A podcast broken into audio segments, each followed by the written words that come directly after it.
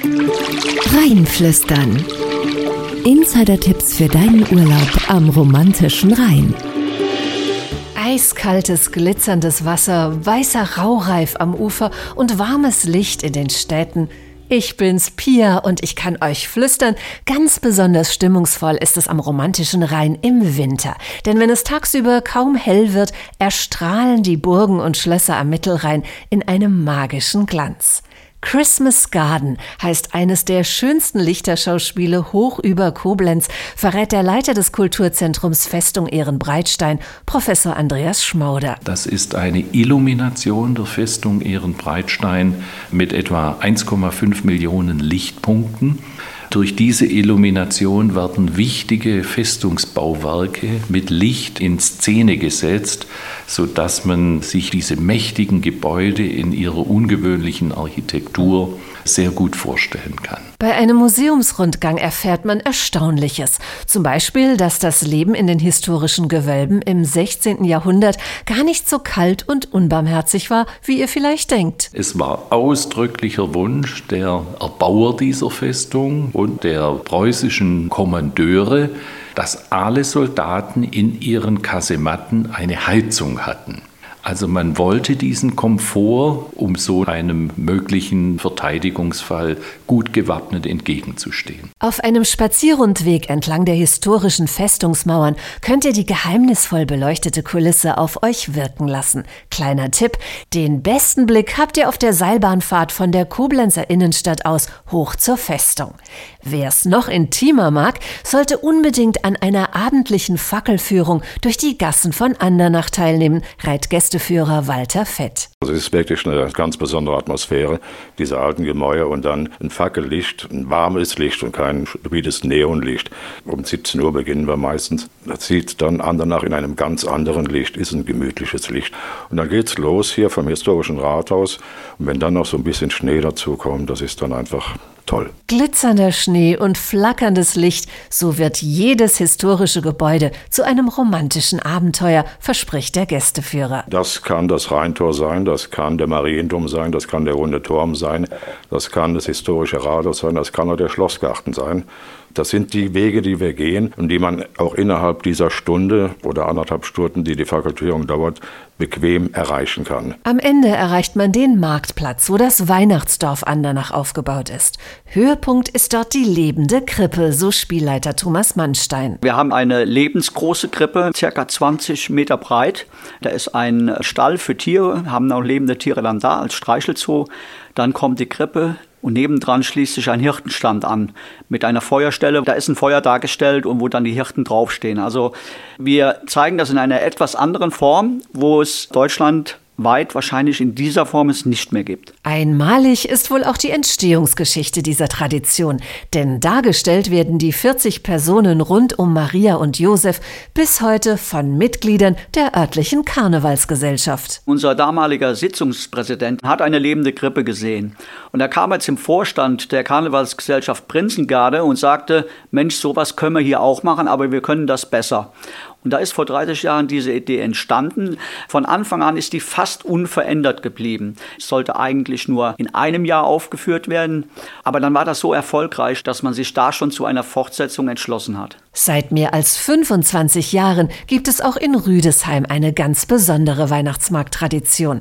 Auf dem Weihnachtsmarkt der Nationen präsentieren Menschen aus mehr als 16 Ländern ihre Spezialitäten und Bräuche. Und das ist noch längst nicht alles, berichtet Mitinitiator Ralf Biesold. Wir sind der längste Weihnachtsmarkt hier in Deutschland, etwa auf einer Länge von 1200 Metern. Wir haben ein amerikanisches Haus, das beleuchtet ist mit Zehntausenden von Lichtern. Wir haben ein finnisches Weihnachtsdorf Dorf. Das ist eine Samenfamilie, die aus Lappland kommt. Und die bringen jedes Jahr ihren eigenen Weihnachtspunsch mit. Wir haben statt den Glühwein alkoholfreies weihnachtliche Getränke aus Skandinavien, der heißt Glöki. Das kann auch Kinder trinken. Ein Geheimtipp für Erwachsene ist ein Gin aus dem Mittelrheintal. Mit dem Lore Dry Gin will Markus Wanning von den Three Brothers Distillers die Sage der Lorelei neu interpretieren. Die Früchte dazu stammen daher alle aus der Region Region rund um den legendären Schieferfelsen bei St. Goarshausen. Unsere besondere Zutat ist die Mittelrheinkirsche.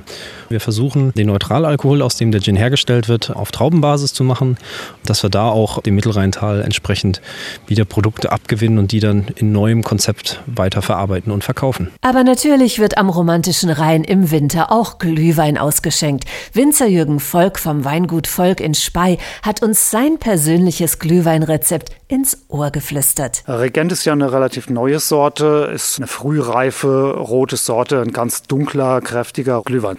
Wir haben die Glühweine mit Nelken und Zimt und Piment und Sternanis gewürzt, also mit echten Gewürzen. Wir haben da säckeweise Gewürze gekauft und für eine bestimmte Zeit in den Tank gehängt und damit entsprechend das Würzen gemacht. Neben dem Regent baut Jürgen Volk aber wie viele Winzer am romantischen Rhein hauptsächlich Riesling an. Der wird im Winter dann kurzerhand zum weißen Glühwein. Riesling eignet sich auf jeden Fall, weil Riesling bringt ja ein bisschen Säure mit normalerweise und ein Glühwein ist ja traditionell süß. Als Riesling ist der dann halt eben nicht so pappsüß ja, wir haben hier im Bobberde haben ja auch gute Riesling-Lagen und daraus kann man auch Glühwein machen. Die Weinlagen im Mittelrheintal sehen natürlich im Winter ganz anders aus als gewohnt. Keine dichten grünen Reben, keine prallen Traubenhenkel und auch die Bäume rundherum sind oft nur noch karge Stecken. Aber genau das macht den Reiz beim Winterwandern aus, findet Anja Wegschimmel. Sie ist beim romantischer Rheintourismus zuständig für den Rheinsteig und Rheinbogenweg. Man wandert morgens los los. Dann sieht man den Dampf aufsteigen vom Rhein. Oben hat man vielleicht noch ein bisschen Nebel, geht dann ein bisschen weiter und irgendwann bricht dann die Wintersonne durch den Nebel durch. Das ist ein ganz tolles Bild. Manchmal kann man natürlich auch auf der Höhe wandern, hat man den Rhein und den Nebel unter sich. Ist auch ein, ein ganz, ganz tolles Bild, wenn man sich es vorstellt, dass man über den Wolken so ein bisschen wandert. Das kann man im Winter hier alles erleben. Wandern über den Wolken und den Nebelschwaden am romantischen Rhein. Klar haben wir die Expertin dann dann auch gleich nach ihren persönlichen Insider-Tipps gefragt. Am Rheinsteig haben wir auch viele kurze Etappen, die auch im Winter möglich sind. Da haben wir zum einen die Etappe Linz-Bad Hönningen, die führt auch mitten durch das Schloss Ahrenfels. Da ist in der Adventszeit, findet auch ein Weihnachtsmarkt statt. Auf der anderen Rheinseite am Rheinbogenweg, da haben wir auch eine kürzere Etappe, die geht von St. Goar bis Oberwesel. Und da hat man wirklich sagenhafte Ausblicke auf den gegenüberliegenden Felsen den, von der Lorelei. Da hat man an jeder Ecke einen neuen tollen Ausblick, der lohnt sich auf jeden Fall. Und sollte es mal regnen oder euch einfach trotz Wintersonne zu kalt sein, gibt es natürlich auch jede Menge Indoor-Tipps für den Winter am romantischen Rhein. Mein Geheimtipp, Kunst, Glas, Hörstationen und unglaubliche Ausblicke gibt's bei Claudia Seifert im Arp-Museum Bahnhof Rolandseck. Die Architektur des Neubaus ist von Richard Meyer, einem amerikanischen Star-Architekten. Das Besondere ist, dass er Architektur aus Licht baut. Überall sind Durchbrüche, man sieht die Landschaft, man sieht die Sonne. Und das Zweite ist, dass es eine Burg des 21. Jahrhunderts ist. Wir haben einen Fahrstuhlturm aus Glas, also man fährt 40 40 Meter durch den Berg nach oben und kommt in so einem Glasgebilde raus, das wie ein Burgturm aussieht. Wir haben auch noch einen Drachen des 21. Jahrhunderts, also alles, was man braucht. Und mit dem Drachen endet unser Wintermärchen, zumindest für diese Folge. Ich bin schon gespannt, was uns der romantische Rhein im nächsten Jahr flüstert.